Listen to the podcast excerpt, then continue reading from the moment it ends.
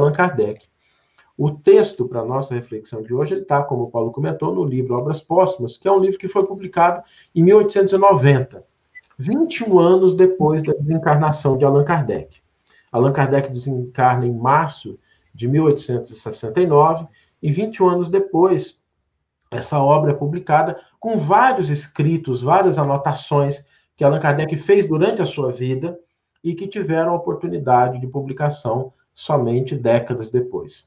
Embora essa publicação ela tenha sido feita 21 anos depois, as temáticas ali não são temáticas novas do ponto de vista assim, não são do final da vida de Kardec. Muitas delas foram abordadas no começo, inclusive nós temos relacionado essa questão da liberdade, da igualdade, da fraternidade, uma, um comentário de Kardec na Revista Espírita de dezembro de 1864, em que Kardec faz uma, uma homenagem à memória do senhor Bruno, e nessa locução, nessa locução, nessa fala de Kardec, ele trata dessa questão de liberdade, igualdade, fraternidade, ou fraternidade, igualdade, liberdade, e ele busca uma reflexão nesse comentário. Então, para a gente ver o seguinte, não é porque foi publicado em 1890 que é uma temática que ocupou a cabeça de Kardec somente durante algum tempo. Não, ele pensou sobre isso durante muito tempo.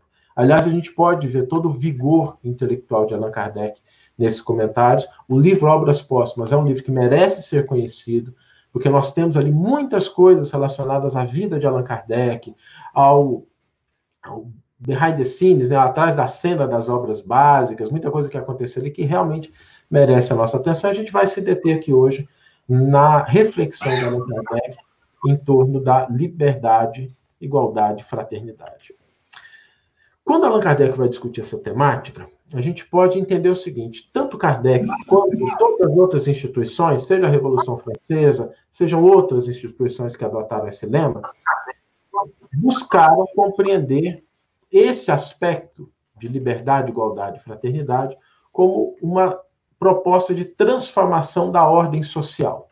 A gente pensa numa transformação da ordem social, é uma transformação não só do indivíduo, mas uma transformação de uma amplitude maior, de uma mudança realmente da maneira como as instituições, como as relações são estabelecidas. E é o próprio Allan Kardec que vai dizer nesse nessa reflexão sobre o tema o seguinte: liberdade, igualdade e fraternidade. Estas três palavras constituem por si sós o programa de toda uma ordem social que realizaria mais, o mais absoluto progresso da humanidade se os princípios que elas exprimem pudessem receber integral aplicação. Vejamos quais os obstáculos que no estado atual da sociedade se lhes opõem e, ao lado do mal, procuremos o remédio.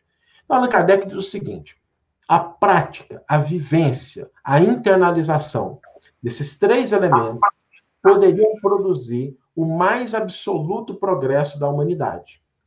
E isso não se concretiza porque existem alguns obstáculos. E Kardec vai analisar tanto o que significa cada um desses elementos, mas também os obstáculos que impedem com que eles sejam estabelecidos de maneira definitiva na ordem social. Vamos começar com a fraternidade, porque Allan Kardec começa o seu raciocínio analisando a fraternidade. Porque ele vai dizer que a fraternidade é o princípio desses três elementos, ela é a mais importante e ela, ao lado da, da igualdade, ela estabelece esse parâmetro para que a gente possa olhar para a realidade social e enxergar o que ainda precisa ser feito. Quando Allan Kardec vai analisar a fraternidade, é muito curioso como o codificador faz isso, porque ele define fraternidade como o dever dos homens uns para com os outros. A gente normalmente pensa na fraternidade como algo que eu faço além daquilo que são as minhas obrigações, daquilo que eu devo fazer. Então, a gente até costuma valorizar uma pessoa que é muito fraterna, como se esse padrão de conduta não fosse o padrão comum, não fosse o esperado. E, de fato, quando a gente olha a sociedade atual, alguém que age com a mais absoluta fraternidade é alguém que se destoa do comum das criaturas. Mas quando Allan Kardec define fraternidade como dever, ele estabelece essa proposta num nível diferente. A fraternidade, então, não é aquilo que distingue a pessoa de estar tá fazendo mais do que o que seria o seu dever. O nosso dever perante aquelas pessoas que estão à nossa volta é o dever da fraternidade. Allan Kardec vai definir a fraternidade de uma maneira muito próxima ao que está estabelecido como a caridade lá na questão 886 do Livro dos Espíritos. Porque ele vai dizer que ser fraterno é ser benevolente, é ser indulgente, é perdoar. Aqueles mesmos três elementos que definem a caridade como a entendia Jesus. Então, fraternidade, para além de ser algo que distingue a criatura, é um dever. É algo que é o padrão correto de conduta. E a gente vai entender por que isso quando a gente vê o papel da doutrina espírita no aprofundamento dessas questões. A fraternidade ela pode ser resumida naquilo que é a regra áurea, o amor ao próximo. Amar ao próximo como a si mesmo. Fraternidade não é simplesmente você achar que está fazendo algo além daquilo que a gente tem obrigação. Porque quando a gente ama o outro como nos amamos, a gente estabelece o alto amor como padrão, e a gente sempre gosta de lembrar isso. Ninguém ama o outro mais do que ama a si mesmo. Isso é impossível. Ninguém respeita o outro mais do que se respeita. Ninguém edifica para o próximo mais do que o que busca edificar para si mesmo. E a gente às vezes pensa que é possível fazer isso, isso não é. Se a gente quer aprender a amar o outro, aprendamos a nos amar, a nos respeitar, a nos entender, a nos tolerar, a nos compreender. E aí, quando a gente começa a se amar, a gente vai percebendo que nós não somos perfeitos, mas somos dignos de amor. E a gente começa a entender que o outro também não é perfeito e é digno do mesmo amor que a gente devota para conosco mesmo. O que se opõe à temática da fraternidade é o egoísmo. E o egoísmo aqui, a gente vai dar só um highlight, que eu quero aprofundar isso quando a gente estiver tratando da contribuição da doutrina espírita. O egoísmo é aquela atitude de você buscar as coisas para si ou ter os seus próprios pontos de vista, as suas próprias perspectivas, como sendo padrões que a realidade externa deve se ajustar a ela. Então, não é o egoísmo não é só a gente pensar assim, olha, eu quero tudo para mim. Essa é uma dimensão do egoísmo. Mas às vezes nós somos egoístas quando a gente acredita que a nossa maneira de pensar, a nossa maneira de agir é a única maneira. É a maneira que deve servir de padrão para todo mundo. E que a gente não, não respeita a diversidade, aquilo que está à nossa volta. Egoísmo, então, é um opositor à fraternidade, porque ele possui ramificações muito mais amplas do que simplesmente querer as coisas para si. Todas as vezes que nós focamos na nossa maneira de pensar e a gente não desenvolve uma compreensão mais ampla de pessoas, circunstâncias, situações, a gente está resvalando no egoísmo. O problema é que o egoísmo ele deriva de uma condição natural do ser humano, que é o desenvolvimento do ego. A gente, quando nasce, a gente começa a desenvolver o nosso ego. A gente começa a desenvolver a nossa personalidade. O egoísmo, ele surge como uma exacerbação da, do valor que nós damos aos aspectos da nossa personalidade. Quando a gente começa a achar que aquilo que a gente constrói durante uma encarnação é o que deve ser levado como mais importante, é o que é mais correto, é o que deve ser atendido nas suas necessidades, custe o que custar.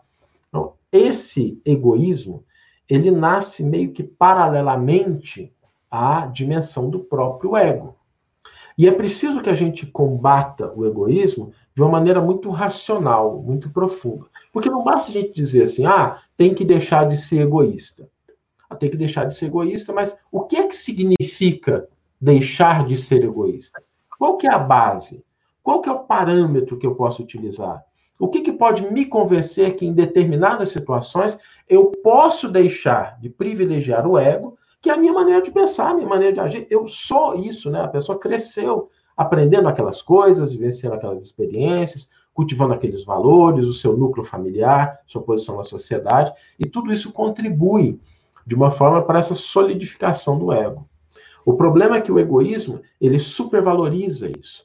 E para relativizar o, o impacto, a relevância, a importância do ego, é preciso um raciocínio que a doutrina espírita nos traz. Espírita nos convida a entender que nós não somos a nossa personalidade. Nós não somos aquilo que a gente vai construindo durante uma existência. A individualidade é muito mais do que isso. Não significa desprezar ou menosprezar a personalidade, mas recolocá-la no seu devido lugar quando se olha as experiências milenares do ser imortal que todos nós somos. Allan Kardec vai definir o outro tema, como a igualdade, como sendo aquela, aquele mecanismo que vai plasmando a fraternidade, porque quando a gente entende que a fraternidade é regra, a gente começa a entender que não há privilégios. Que quando a gente está diante de um irmão, seja ele um irmão ou irmã, seja numa posição superior ou inferior, as coisas que estão demarcando as aparentes diferenças, elas não estão relacionadas ao que nós somos de fato. A igualdade significa, então, a gente buscar entender que o que existe dentro de mim e o que existe dentro do outro, como essência, são da mesma natureza. Todos nós somos espíritos criados simples e ignorantes e que chegaremos à perfeição. Podemos estar em diferentes estágios, em diferentes marcas, mas estamos na mesma estrada, na mesma jornada. Quando a gente olha o, o antagonismo, né, o, o adversário da igualdade, nós temos aí uma outra grande chaga da humanidade, que é o orgulho. Se o egoísmo é o vilão em relação à fraternidade, o orgulho é o vilão em relação à igualdade. Porque todas as vezes que a gente começa a se considerar melhor do que os outros, seja em qualquer situação, seja nas posses, na inteligência, no que a gente faz. Às vezes tem pessoas que se consideram melhor do que os outros, até porque acham que fazem mais bem do que os outros. Porque a pessoa pensa assim, não, mas eu vou na casa espírita, eu aplico passe, eu distribuo cesta, então eu sou melhor do que os outros, e às vezes a gente está numa estrada em que a gente só está tendo aquela conduta porque as circunstâncias nos favorecem e não porque são conquistas legítimas. E quando a gente se olha e acha que é melhor do que o outro, a gente cai às vezes naquele, naquela parábola que Jesus contou do fariseu e do publicano, do fariseu que era o doutor da lei, que era o que entendia da, das escrituras, e ele no templo bate a mão no peito e diz: Eu sou muito melhor do que aquele publicano ali, porque eu faço isso, isso, isso. Esse orgulho é o que destrói o sentimento de igualdade.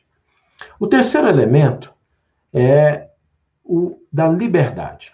E aqui a gente queria aprofundar um pouquinho, porque toda vez que a gente fala de liberdade, várias coisas vêm à nossa mente. Nós temos liberdade, mas às vezes a gente tem medo quando o outro tem a liberdade, não é? A gente até que convive bem com a nossa liberdade. Mas quando a gente pensa assim, não, cada um pode fazer tudo o que quiser, a gente começa a ter medo do que, que o outro pode realizar. Porque o problema não é o nosso exercício da liberdade. É o receio que muitas vezes nós trazemos em relação ao exercício que o outro vai fazer de uma liberdade que pode, às vezes, ferir nossos interesses, avançar em determinados aspectos que não podem trazer para a gente aquela situação de segurança, de tranquilidade. Por isso, Allan Kardec diz que a liberdade real ela é filha da fraternidade e da igualdade. Por que Allan Kardec define dessa maneira? Porque onde existe fraternidade e onde existe igualdade, não há que se temer a liberdade. Porque qualquer um no exercício da sua liberdade vai buscar primeiro estabelecer a fraternidade como regra, a igualdade como princípio e a liberdade é aquilo que vai movimentá-lo dentro desse espectro gerado pela fraternidade e pela igualdade. Quando a gente tiver fraternidade e tiver igualdade, ninguém vai temer o exercício da liberdade, seja seu, seja do outro. O uso da liberdade dentro desses limites da fraternidade e da igualdade, ele estabelece um nível de liberdade da criatura, que às vezes a gente pensa assim, ah, mas eu vou ter que me sujeitar a determinadas regras, porque a gente às vezes pensa que liberdade é a gente não ter regra, a gente não ter um limite, a gente não ter nada que tolha os nossos impulsos e a gente esquece que esse não é o conceito de liberdade. O animal, por exemplo, ele às vezes age por impulso, por instinto, mas não é porque ele é livre. Às vezes um animal se coloca numa situação de perigo porque ele não consegue controlar o próprio instinto. Isso não é o exercício da liberdade. Isso é a submissão aos instintos. Eu tenho um cachorrinho aqui em casa que ele é muito serelepe, ele adora pular, eu acho que ele foi um cabrito montanhês na outra encarnação. E por conta desse hábito de pular demais, ele desenvolveu um problema na coluna. E é curioso porque quando a gente chega, ele vê, ou quando a gente está oferecendo um petisco, ele fica tão empolgado com aquilo, que o instinto é tão forte, que ele começa a pular mesmo sentindo dor, mesmo se prejudicando. Ele não está exercendo a liberdade dele, ele está sendo escravo do próprio instinto. É natural isso no animal. E às vezes a gente busca uma liberdade como ser humano, como sendo essa subserviência aos nossos próprios instintos. Que você diz o seguinte: não, eu faço o que eu quero, eu sou livre. Às vezes a gente está sendo só escravo das nossas próprias tendências, dos nossos próprios instintos, da nossa própria viciação. A liberdade ela existe quando a gente entende os limites da fraternidade, da igualdade e nós fazemos escolhas conscientes. Ainda que seja a escolha consciente de limitar os próprios impulsos, de limitar os próprios instintos. Quando a gente começa a entender dessa forma, a gente percebe que a busca da liberdade, ela não é contrária à conquista da disciplina.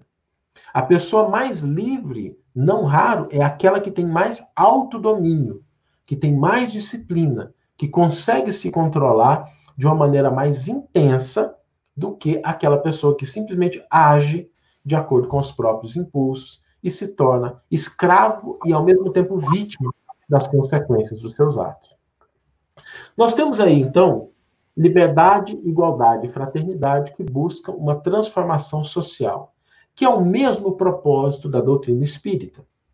E enquanto liberdade, igualdade e fraternidade possuem dois adversários, o orgulho e o egoísmo, Allan Kardec diz que o único adversário do espiritismo, e Allan Kardec reconhece que existe um grande adversário do espiritismo, inclusive é um adversário contra o qual todas as atenções devem se voltar, é esse adversário é o materialismo. Nós temos aí duas propostas: liberdade, igualdade, fraternidade e a doutrina espírita, visando uma transformação da ordem social. E nós temos aí os adversários como sendo orgulho, o egoísmo e o materialismo.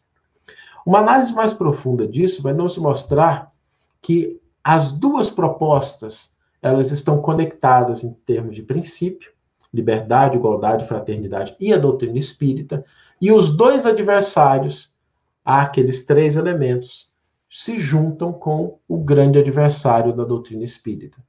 Porque aonde o materialismo impera, o orgulho e o egoísmo florescem. Por isso, quando a gente pensa na terceira revelação, na doutrina espírita, eu gostaria aqui de aprofundar um pouquinho essa concepção. Porque a terceira revelação, ela está conectada com as duas primeiras revelações. Ela está conectada com o Antigo Testamento, ela está conectada com o Novo Testamento. Porque a, a lei divina, ela é única. As revelações são simplesmente desvelar de aspectos consecutivos dessa mesma lei. Mas se a doutrina espírita está conectada com o Evangelho de Jesus, tanto quanto o Evangelho de Jesus está conectado com o Antigo Testamento, nós temos uma proposta da doutrina espírita que avança, que agrega outros elementos e que constituem o seu cerne. A proposta da doutrina espírita não é exclusivamente reviver, explicar aquilo que está dentro do Evangelho de Jesus e no Antigo Testamento. A doutrina espírita possui uma aplicação mais profunda nesse sentido. Porque o papel da doutrina espírita é desenvolver em cada um de nós a consciência do ser imortal que nós somos. Essa é a grande proposta da doutrina espírita. Fazer com que a gente comece a desenvolver uma mentalidade que ultrapassa os limites do ego que começa a se desenvolver quando a gente nasce e que se extingue quando a gente desencarna, ainda que alguns ainda mantenham esse apego ao ego no plano espiritual, mas ele perde o sentido ali. A gente, quando vai para a doutrina espírita, ela busca fortalecer em nós essa consciência do ser imortal. E isso não é simples. Isso não é fácil. A primeira revelação levou mais ou menos 1.200 anos até que ela estivesse relativamente consolidada em um determinado agrupamento, que é aquele do povo hebreu. A proposta do Cristo levou 18 séculos, 20 séculos até hoje, para que ela estivesse mais ou menos estabelecida dentro daqueles que nos denominamos cristãos ou que seguem os princípios de Jesus, ainda que não utilizem essas denominações religiosas que se vinculam ao cristianismo. A doutrina espírita é muito jovem. Nós não temos aí, ah, temos menos de 200 anos de doutrina espírita. O que significa que a proposta dela é uma proposta desafiadora para os nossos dias atuais. Até na nossa maneira de falar. A gente, às vezes, como espírita, a gente comete alguns equívocos técnicos, assim, em relação à doutrina. Porque a gente pensa assim, a gente fala assim, não, mas o João é a reencarnação do Antônio ou a Maria é a reencarnação da Isabel, ou a Joana é a reencarnação do José, como se fosse possível a personalidade reencarnar. A gente esquece que o que reencarna é a individualidade. Nós temos dificuldade em pensar em nós mesmos como sendo seres imortais, cujas experiências reencarnatórias constituem parte da nossa experiência mas não definem a nossa individualidade. E a gente esquece que isso é um princípio tão patente que até mesmo na nossa vida material a gente tem dificuldade de distinguir o que nós somos de fato daquilo que caracteriza o momento pelo qual nós estamos passando.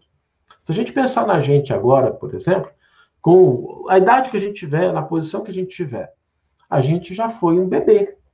E para mim é muito interessante, porque eu tenho aqui em casa um bebê de dois anos e dois meses e tenho dois adolescentes. E é muito curioso olhar para o Arthur e olhar para o João Vitor e para Ana Clara. Porque o Arthur, ele é um bebê.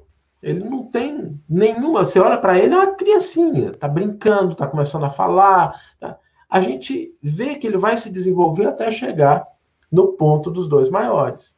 E os dois maiores já foram bebês mas nenhum dos dois se vê dessa forma. Não se vê como esse ser que transcende esse aspecto da, do momento em que nós estamos vivendo, mas que é muito mais do que a criança, do que o adolescente, do que vai ser o adulto, do que vai ser a pessoa na velhice, na terceira idade. A gente às vezes tem dificuldade porque a gente se identifica com o momento em que nós estamos vivendo e a gente esquece que nós já passamos por todas essas etapas e vamos passar por aquelas etapas que vão levar a gente até a terceira idade. E é bom a gente chegar lá, né?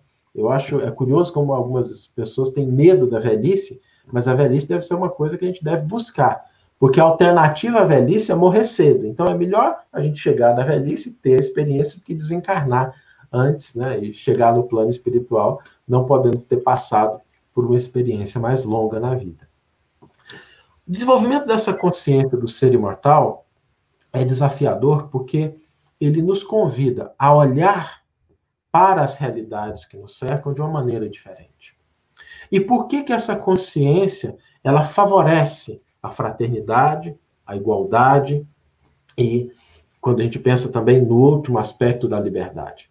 Porque quando eu me vejo como um ser espiritual, uma individualidade que está temporariamente encarnada, a pressão do ego, os valores do ego, eles são relativizados. É aquilo que Kardec coloca no Evangelho segundo o Espiritismo, no item intitulado Ponto de Vista. Aquele que só enxerga as experiências do mundo pela ótica da materialidade e que naturalmente é forçado a valorizar o ego, quando ele perde uma grande fortuna, quando alguém desencarna muito próximo a ele, quando é uma afeição, um afeto, essas experiências destroem a criatura. E não raro a gente vê pessoas que, diante de situações dolorosas, acabam até resvalando na via do suicídio. Porque a pessoa não consegue desenvolver essa visão do ser espiritual que ela é. Para o ser espiritual, a visão é diferente. Porque ele percebe que aquilo que está sob a sua responsabilidade, em primeiro lugar, não lhe pertence, está emprestado. Que aquela experiência afetiva que foi rompida, aquele relacionamento, ele sabe que o amor, ele não deixa de existir porque a pessoa desencarnou. Tanto nós quanto outros somos seres imortais. Nós estamos temporariamente afastados. E é preciso reconhecer que esse afastamento, ele dói. Ele traz a saudade, ele traz a dificuldade, mas ele não é definitivo. Ele só é definitivo, aparentemente, para aquela pessoa que acredita que a vida se extingue com o todo. Mas para quem tem a compreensão da imortalidade da alma, mesmo a separação transitória, que é dolorosa, a gente não pode ignorar isso, a consciência do processo não altera a dor que a gente sente, a dor, a saudade, a tristeza. A tristeza que é um sentimento muito positivo, porque a tristeza, ela nos informa que nós tivemos algo importante em nossas vidas. Quem não sente tristeza com a ausência, com a perda de alguma coisa, é porque nunca teve nada que valorizasse de fato. A tristeza é aquela emoção que mostra que houve algo na nossa vida que teve valor e que está, naquele momento, ausente das nossas, da nossa convivência. Mas a gente começa a passar pelas experiências do ego de uma maneira mais tranquila, porque a gente sabe que, para além dessas experiências, existe aquilo que a gente constrói como patrimônio do ser imortal. Tem uma história do Chico, a gente já narrou algumas vezes, mas merece ser lembrada, que um amigo dele chegou no grupo espírita da prece, em Uberaba, e falou assim, Chico, hoje eu não vou participar da reunião, não, porque aconteceu uma coisa muito chata, eu tô assim, sabe, sem cabeça para isso, eu não vou participar da reunião. E o Chico, com aquele jeito mineiro, carinhoso, ô, oh, meu irmão, mas por quê? Me conta o que, que aconteceu. Essa pessoa virou para o Chico assim, Chico, assaltaram a minha loja, Chico. Entraram na loja, roubaram estoque, roubaram o dinheiro que estava no caixa. E eu estou assim muito decepcionado, sabe, com essa perda. Por que que isso acontece, né?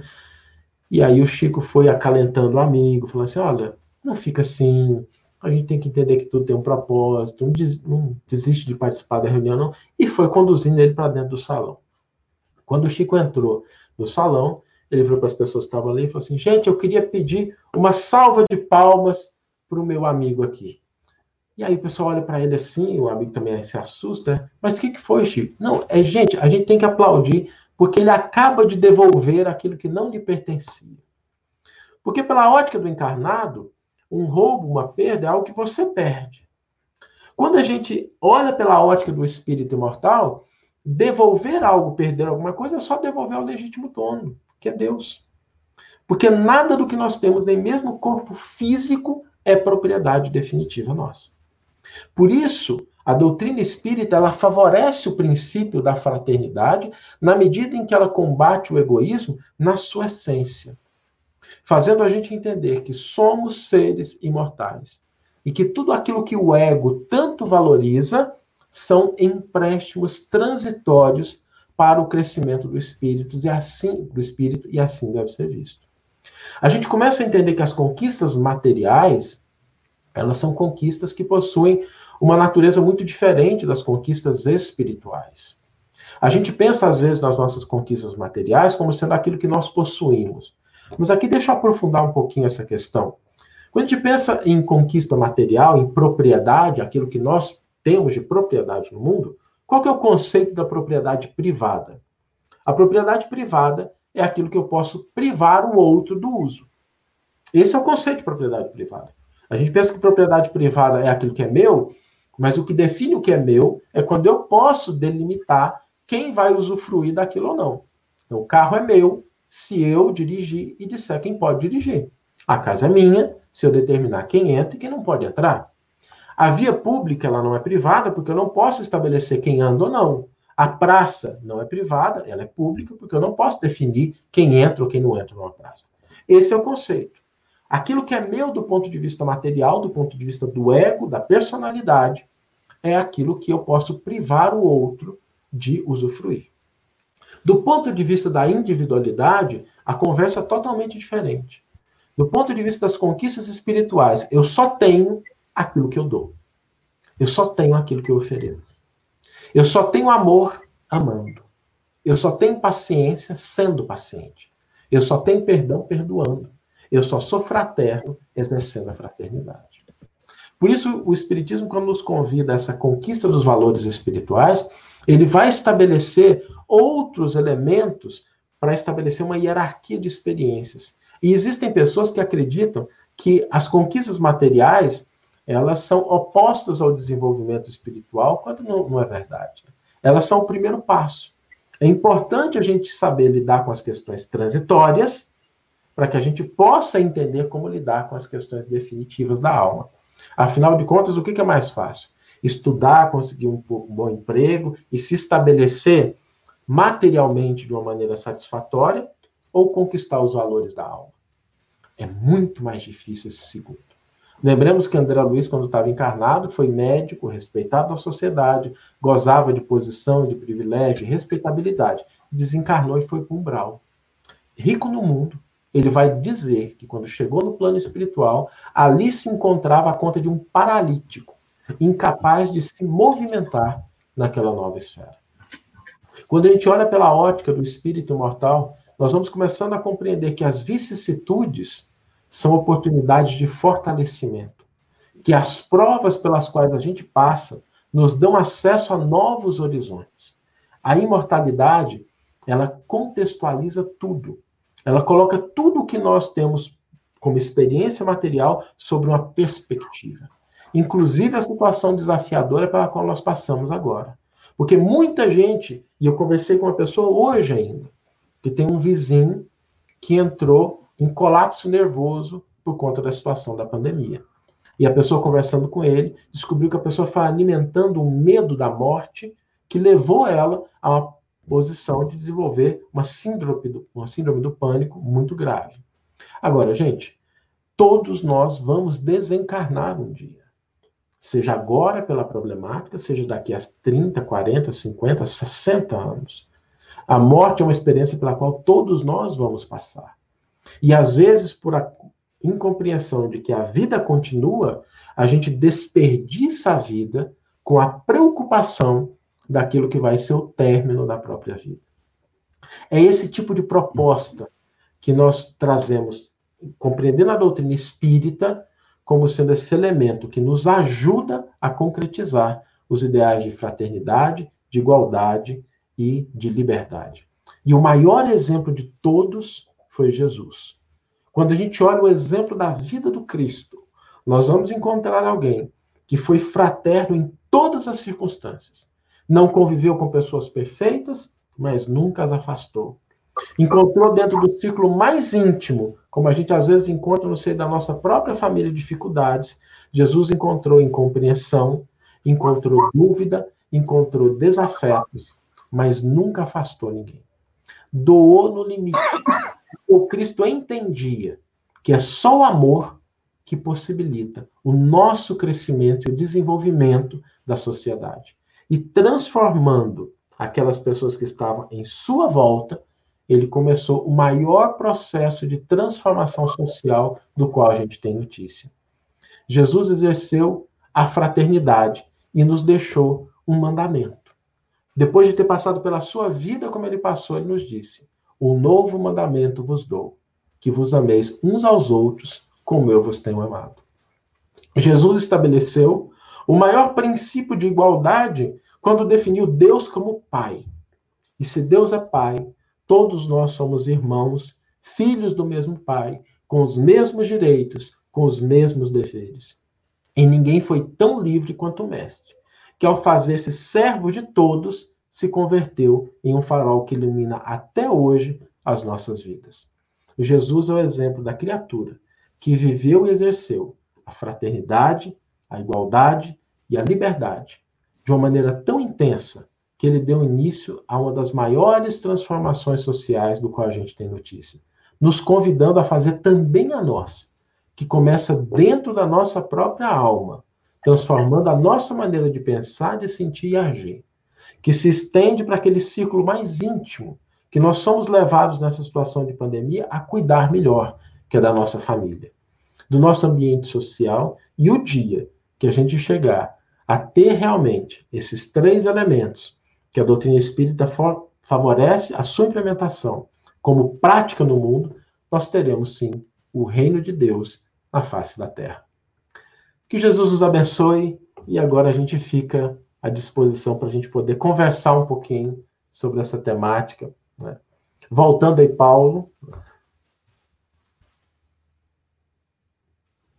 É, Saulo, é, eu entendo que esse, eu entendo que esse tema nós vamos ter que ouvir algumas vezes, porque é, a forma com que cada um de nós que ouviu você absorveu é um pouquinho diferente.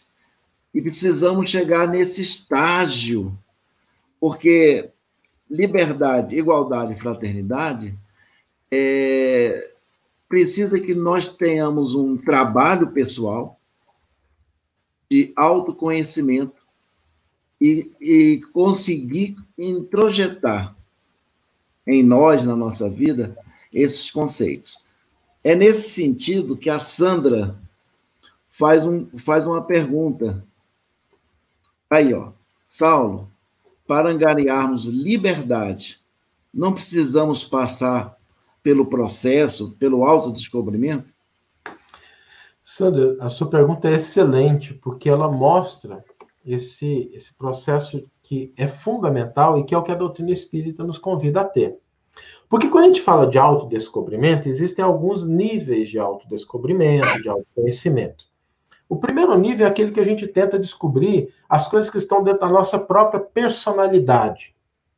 E a gente faz um exercício, o exercício é muito salutar, ele é importante, da gente começar a se entender enquanto pessoa, enquanto personalidade, os traumas que a gente teve, algumas experiências dolorosas que a gente não conseguiu digerir, as virtudes que a gente já conquistou, aquela coisa que a gente já consegue concretizar. Isso é o autodescobrimento. Mas a doutrina espírita, ela vai mais a fundo nisso. Ela vai no sentido da gente se descobrir como seres imortais. Esse autodescobrimento como seres imortais é um nível mais avançado de autoconhecimento, de autodescobrimento.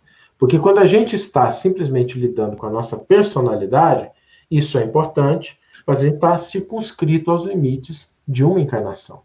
Quando a doutrina espírita nos traz a proposta de devassar, sem misticismo, sem dogmatismo, a realidade da vida imortal, não é simplesmente para que a gente comece a entender a, a espiritualidade, falar assim, ah, eu sei, eu entendo que tem. Não. É para que a gente internalize aquilo que nós somos. Para que a gente vá tão a fundo no autodescobrimento que a gente comece a refletir o seguinte: não há nada que a gente possa receber de problema no mundo que vai afetar o nosso ser espiritual se a gente não permitir. Tudo pode acontecer, inclusive a gente perder o corpo material. Mas quando a gente entende que eu não sou o corpo material e eu não me identifico com isso, eu tenho uma outra compreensão daquilo que é o autodescobrimento. Então você está corretíssima quando a gente pensa assim. Quando a gente vai usar da liberdade, esse descobrimento do que eu sou como espírito imortal, inclusive vai delimitar a busca daquilo que há de melhor para a gente. Porque se do ponto de vista material, fazendo um raciocínio grosseiro, né? A pessoa pode pensar assim: ah, não, mas se eu tiver tal coisa, aquilo vai me fazer bem. E às vezes, do ponto de vista material, aquilo pode fazer sentido. Agora, do ponto de vista espiritual, os meios e as formas de obter determinada coisa podem significar um prejuízo para o espírito. E aí não é uma questão simplesmente de fazer o bem, mas é de fazer o que é melhor para você. Quem é que a gente vai estar buscando desenvolver? Desenvolver aquele ser material que a morte vai acabar com ele, ou as virtudes do espírito. Às vezes a gente tem que se esforçar muito para aprender uma coisa nova, para vencer um determinado apego, uma determinada postura, mas do ponto de vista do espírito, isso faz sentido. Existem reencarnações que elas são dolorosas, e a gente pensa assim, gente, mas como é que alguém escolhe uma vida dessa? Mas é porque aquela vida, ela faz com que a pessoa cresça espiritualmente. A gente às vezes pensa na doutrina espírita que as pessoas sempre sofrem por conta de expiação, a gente precisa rever esse conceito. Muitas das dores que nós passamos na atualidade dizem respeito a provas, não são expiações, são provas. Que a pessoa que o espírito escolheu livremente a fim de poder acessar um outro nível de conquista espiritual. E a gente acha que aquela pessoa que está tudo bem com ela, está tudo tranquilo, aquela pessoa é melhor do que o outro que está passando pelo sofrimento.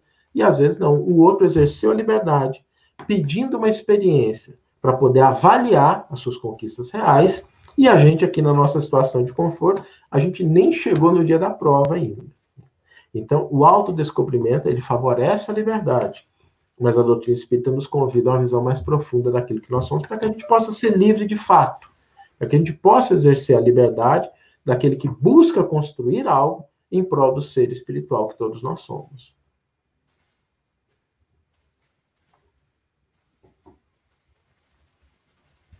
Ok. Saulo, é, essa pergunta que você respondeu é da Sandra. E a Sandra é aqui do Atualpa, trabalhadora da casa de Atualpa, aqui de Brasília.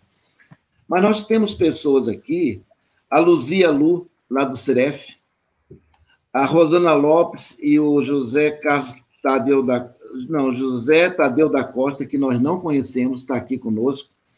E nós temos agora uma pergunta do Gustavo Henrique, lá de Natal, no Rio Grande do Norte. Olha só, vamos lá em cima do Brasil. O Gustavo Henrique está conosco e a, e a Marisa, de Mossoró, também do Rio Grande do Norte, nossa prima, também está. E eu queria a pergunta do, do Gustavo, para que a gente pudesse ver aí na tela. Então, o é, é, que, que ele colocou? Acho que eu coloquei e tirei rápido. Igualdade é uma palavra usada, usada para designar justiça qual a, igual, qual a igualdade a ser procurada? Muito boa pergunta, viu, Gustavo? Interessante. É, porque a gente pensa que igualdade e justiça são as mesmas coisas e elas não são bem a mesma coisa, né? Porque é, existe muita injustiça se você trata situações diferentes de maneira igual.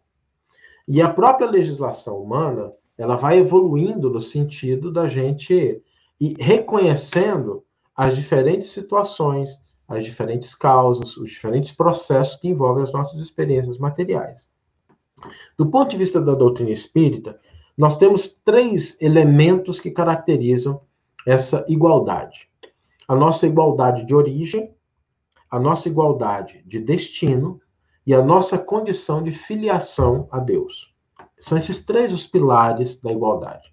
Que significa o seguinte: Todos nós nascemos simples e ignorantes. Todos nós chegaremos um dia à perfeição. Isso é uma lei. E todos nós somos filhos do mesmo Pai, o que define essa igualdade de oportunidades, de amparo de Deus, que a gente deve buscar enquanto a gente vai estabelecendo relações de igualdade.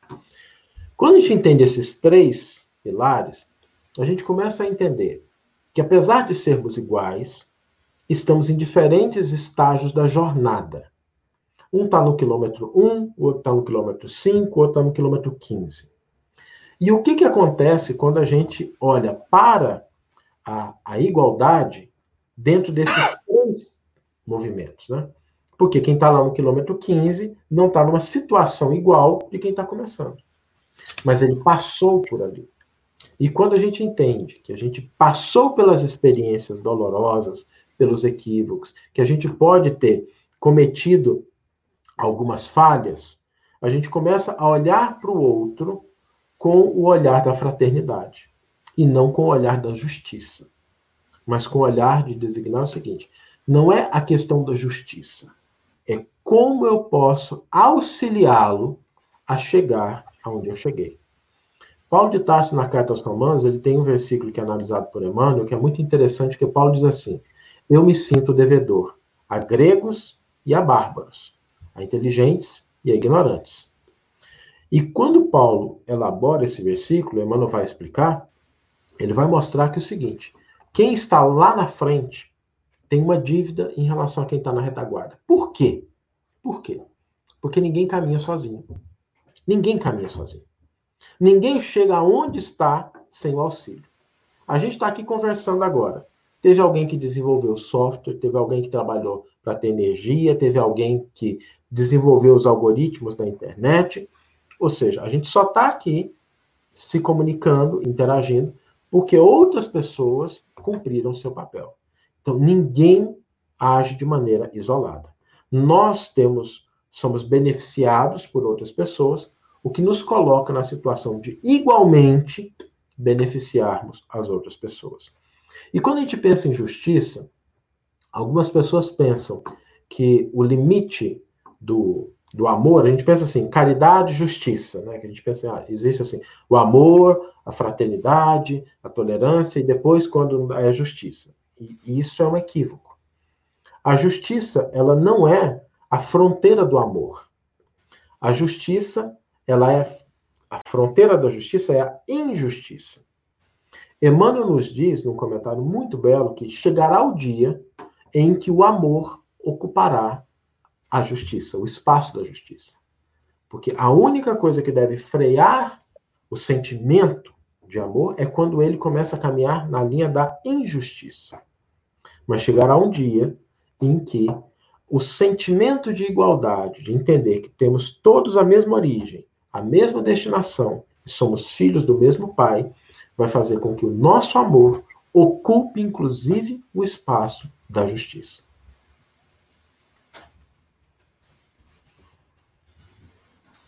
Paulo,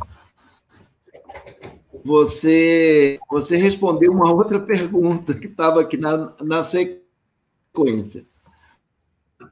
Então, como já está respondido, eu só vou colocar para você para um comentário final para nós encerrarmos a nossa live. A pergunta está aí, ó. A rigor, somos desiguais. Estamos em estágios diferentes de evolução, com provas e expiações diferentes. Como entender a igualdade nesse cenário? Essa reflexão. Você é já muito... respondeu, mas acho que cabe mais uma pergunta.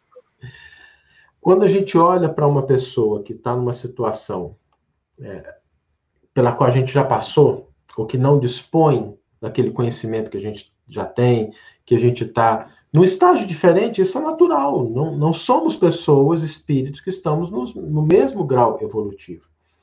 O grande aspecto da igualdade dentro desse cenário é a gente entender que ele nos ensina que a gente não está aqui por privilégio. A gente não está aqui porque Deus achou a gente mais bonitinho do que o outro, porque concedeu alguma coisa, mas porque Ele nos coloca na posição de exercitar aquilo que nós temos de gratidão para poder devolver à vida aquilo que a vida nos deu. O exemplo maior é o exemplo de Deus, que é uma doação constante, contínua. Não há distância maior do que do Criador e a criatura. A distância entre a gente e Deus é infinita. Agora, Deus continua indo em busca da criatura, continua auxiliando a criatura, continua buscando fazer com que ela desperte para aqueles que são os valores do espírito. Então, entender igualdade dentro desse cenário é entender igualdade de ações, igualdade de responsabilidades, igualdade de deveres. E quando a gente fala nesse aspecto, essa igualdade, ela pressupõe que a gente pode fazer o bem no limite das nossas forças. E se a gente pode fazer, isso é dever. Fazer o bem para o outro constitui a nossa responsabilidade. Ser fraterno, auxiliar o outro, é a responsabilidade que nós temos. Nós somos todos iguais em relação a onde surgimos, para onde nos destinamos e na nossa condição de filhos de Deus. Quando a gente olha sob essa perspectiva, a gente não vê mais diferença. A gente olha para o criminoso e a gente olha para o santo, para o anjo, entendendo que somos todos filhos do mesmo Pai.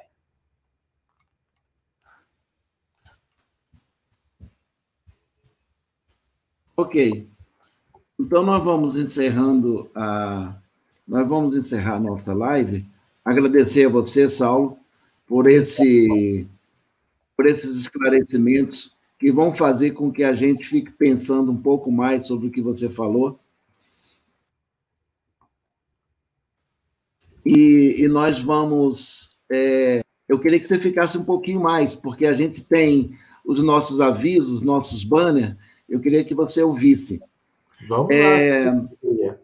Nós tivemos hoje a presença também. É, nós tivemos hoje a presença do Cleidson, aí de Campinas, bem perto de você, em Barueri. A da, da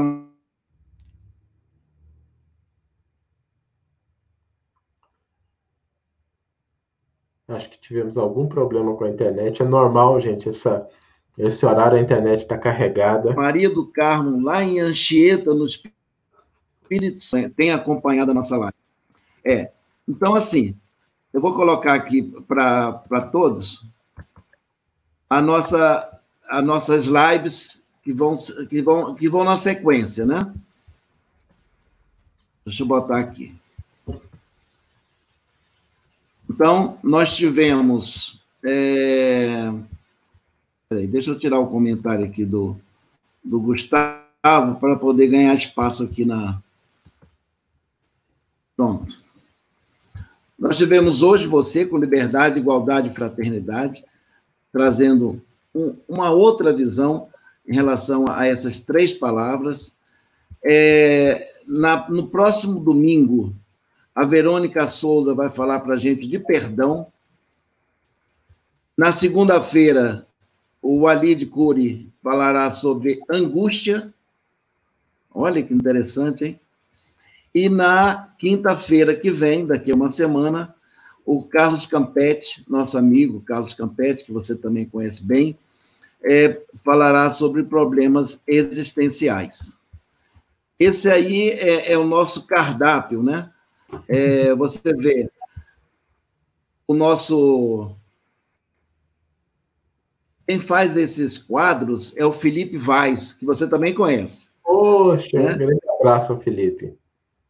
Olha que interessante que ele fez, o perdão, né? É, depois teremos a, a, a, angústia com o Ali de Cury, como eu falei, e depois nós vamos ter problemas existenciais com o Carlos Campetti no dia 30 de julho. Ou seja, oportunidades variadas de a gente buscar conhecimento ainda nessa reencarnação. Eu também queria lembrar a todos que nós estamos, continuamos com a campanha Cestos do Coração.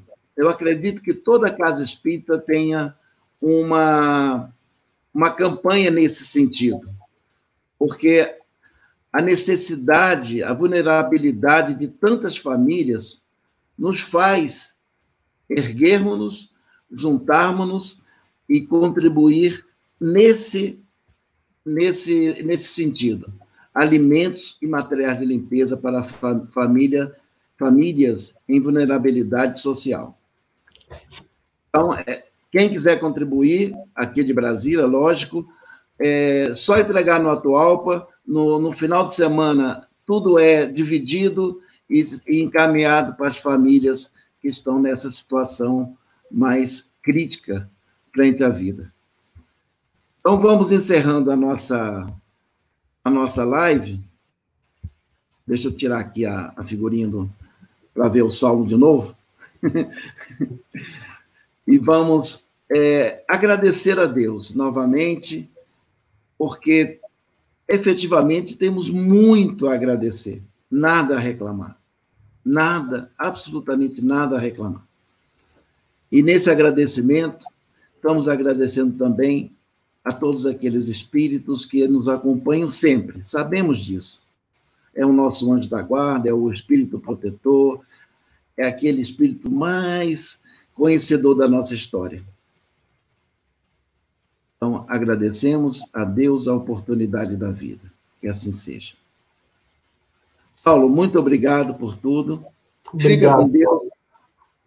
É, que a família toda possa ser, continuar nesse trilhando esse caminho de conhecer a doutrina espírita. Obrigado. Obrigado, meu irmão. Muita Obrigado paz. a todos que estão conosco. É, até esse horário, essa palestra está gravada, já está gravada, e todos que quiserem ouvir novamente, não entendi um conceito ou outro, está lá gravada. Boa noite a todos.